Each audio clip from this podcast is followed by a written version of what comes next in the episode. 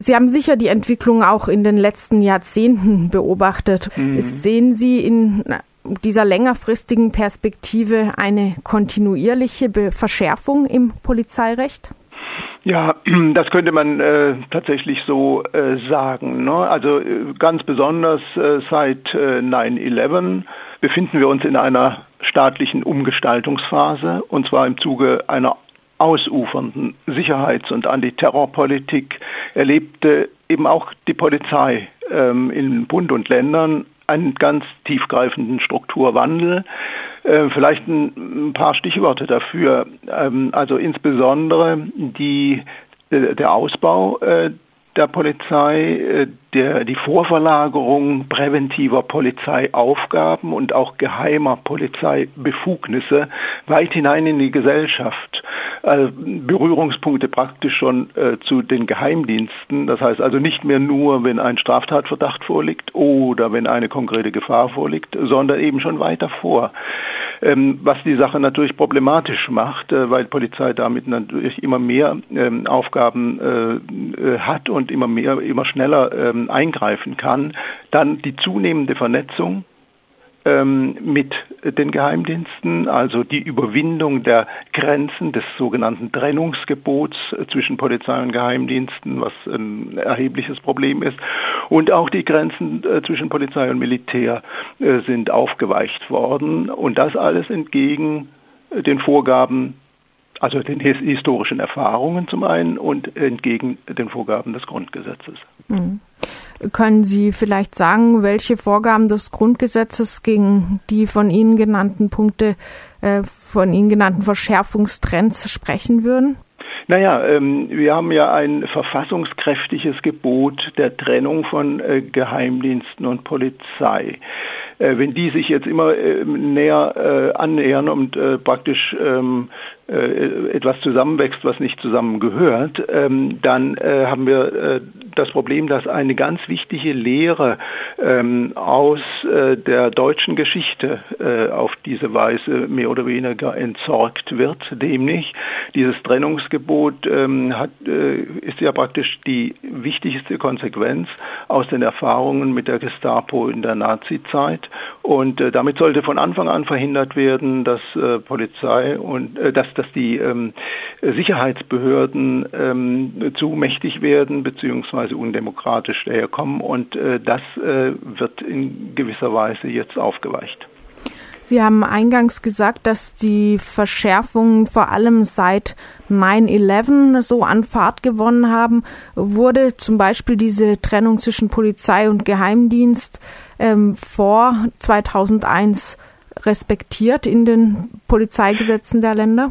Nö, also solche Aufweichungstendenzen, die erlebten wir auch schon äh, davor, ähm, insbesondere in den 80er, 90er Jahren, wo es dann äh, schon äh, die ersten Gesetzesverschärfungen in die Richtung äh, gab, äh, dass äh, die Polizei geheime Mittel und Methoden anwenden durfte, also ähm, verdeckte Ermittler zum Beispiel einsetzen, V-Leute anwerben und führen und geheime ähm, äh, also Telefonabhöraktionen und so weiter, das ist alles schon äh, vorher gelaufen. Ne? Das ähm, ist also nicht ganz neu, aber es hat sich alles seit 9-11 äh, noch ähm, in diese Richtung verschärft und äh, insbesondere ähm, hat äh, die Polizei eben immer noch weitere ähm, Eingriffsbefugnisse bekommen.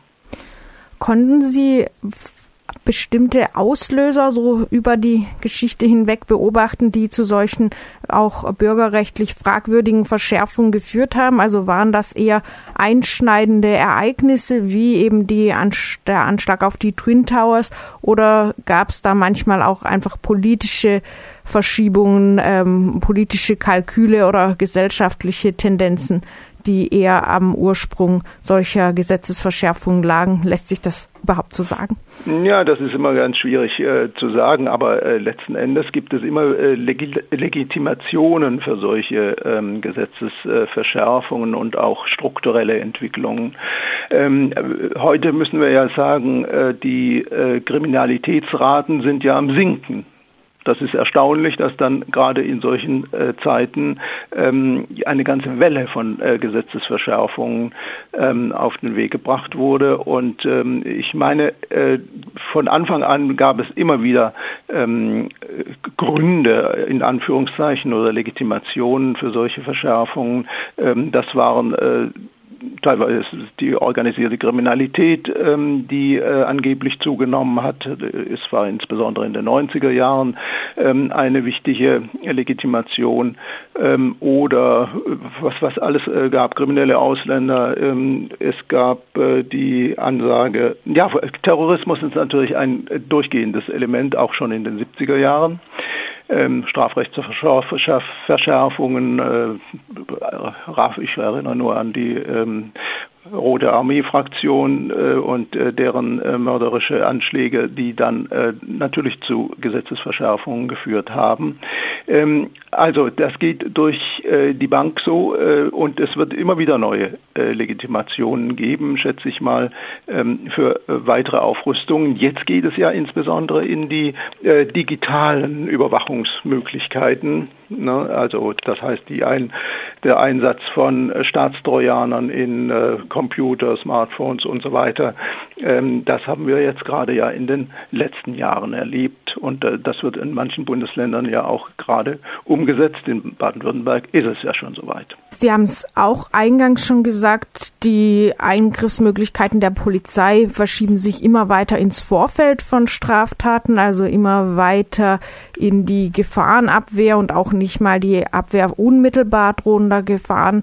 Wo würden Sie die Grenze ziehen? Ab welchem Punkt ist ein Eingriff der Polizei tatsächlich noch rechtlich legitimierbar und wo wird ist die Prävention äh, übertrieben und äh, stellt dann einen unzulässigen Eingriff in Menschenrechte dar? Ja, das lässt sich so abstrakt gar nicht sagen. Das müssten wir dann an einzelnen Fällen äh, genau äh, sehen. Aber das, äh, wie gesagt, äh, abstrakt zu äh, formulieren, das kann ich leider nicht. Ich möchte nur noch mal ähm, klar sagen, das, was zurzeit, und wir haben es noch nicht alle benannt, ne, es ist, ähm, was legalisiert worden ist in manchen Bundesländern und was noch in anderen Bundesländern bevorsteht, das ist die Einführung der Quellentelekommunikationsüberwachung und Online-Durchsuchung mittels Staatstrojanern, ähm, die äh, heimlich äh, aufgespielt äh, werden auf PCs, Laptops, Smartphones und Co.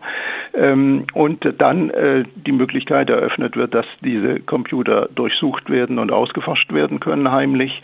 Und zwar eben, wie gesagt, schon weit im Vorfeld konkreter Gefahren und möglicher Straftaten.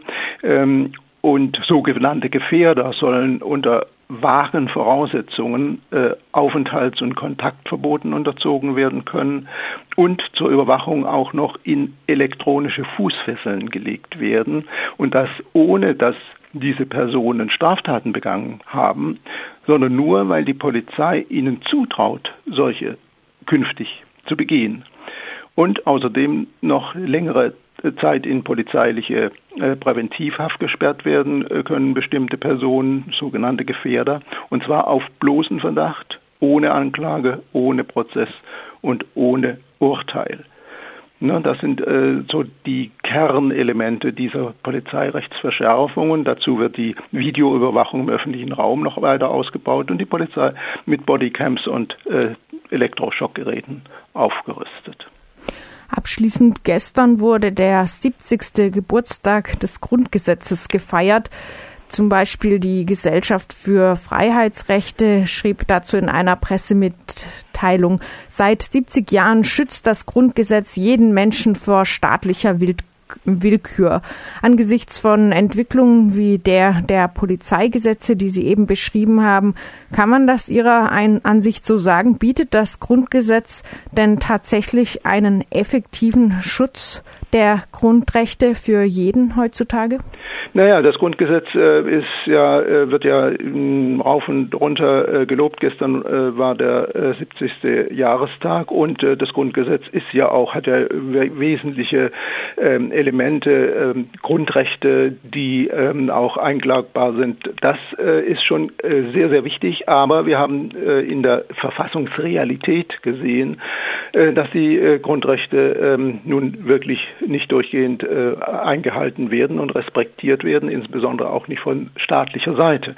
Das heißt also, wir erleben ja zurzeit auch einen heftigen Protest gegen diese ganzen Verschärfungsgeschichten, obwohl ja die Mehrheit der Bevölkerung durch unhaltbare Sicherheitsversprechen, unhaltbare Sicherheitsversprechen sich immer wieder beschwichtigen lässt oder besser hintergehen lässt. Aber wie gesagt, heftiger Protest äh, gibt es durch die Jahrzehnte hindurch und jetzt ganz besonders äh, gegen diese Polizeirechtsverschärfungen. Zehntausende gehen auf die Straße, Proteste, die auch von breiten äh, zivilgesellschaftlichen Bündnissen unter Beteiligung zahlreicher Bürgerrechtsdatenschutzorganisationen getragen werden. Und das jedenfalls, ähm, so mein Eindruck, lässt doch hoffen.